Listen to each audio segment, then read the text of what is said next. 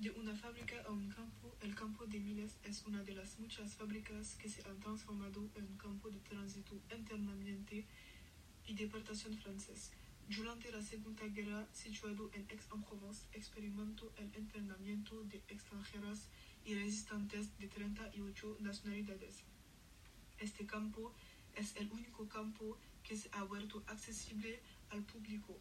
Este lugar es un lugar de memoria y único en Francia que nos permite aprender de nuestro pasado de manera notoria por sus muchos rastros aún visibles.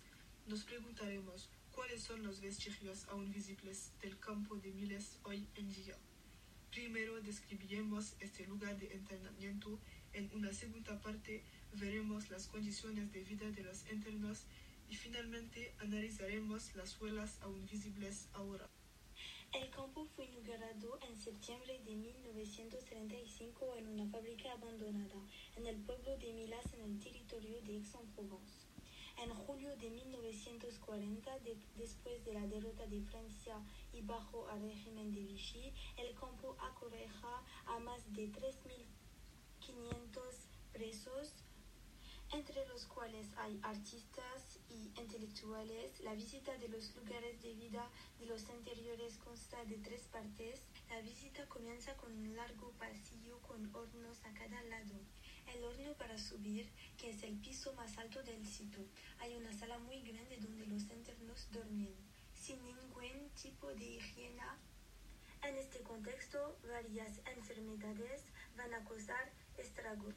Originalmente había un tercer piso donde residían mujeres y niños, pero este piso fue destruido. La visita continúa parcialmente fuera del edificio con un vagón de deportación. En esta segunda parte veremos las condiciones de vida de los presos del campo de Miles. De hecho, cuando los presos llegaban a la antigua fábrica de ladrillos, se les proporcionaba solo una pequeña manta y un cojín. Tenían que vararse por sí mismos en medio de todos los ladrillos y dormir donde encontraban espacio. Esta antigua fábrica no tenía infraestructura ni ducha ni baños adecuados y solo dos grifos para todos los presos. El suelo estaba hecho de polvo de ladrillos. Las enfermedades llegaban muy rápidamente con condiciones deplorables y los inodores rápidamente obstruidos. Cuando querían ir al baño, no podían ir al baño y no podían acceder a los baños que estaban fuera porque tenían un toque de queda para evitar que se descubriera este lugar. En invierno el campamento estaba muy frío, especialmente en la sala del horno, porque antes cuando hacían los ladrillos y cuando el horno estaba encendido, hacía mucho calor y no era habitable. Para olvidar todo esto, los presos organizaban espectáculos de cabaret, cabaret y catacomba. Por fin vamos a relatar las muchas huellas visibles de la época. De hecho, este lugar de la memoria se caracteriza por una producción artística excepcional, rica y diversificada. La vida en el campo era muy difícil, pero los presos continuaron sus actividades a pesar de la terrible circunstancia. Así todos los dominios estaban presentes, pintura y dibujo, literatura, ciencia. Los presos nunca dejaron de pensar libremente continuando sus actividades, su trabajo, como pueden testificarlo los pocos escritos que aún se puede ver hoy en las paredes del campo.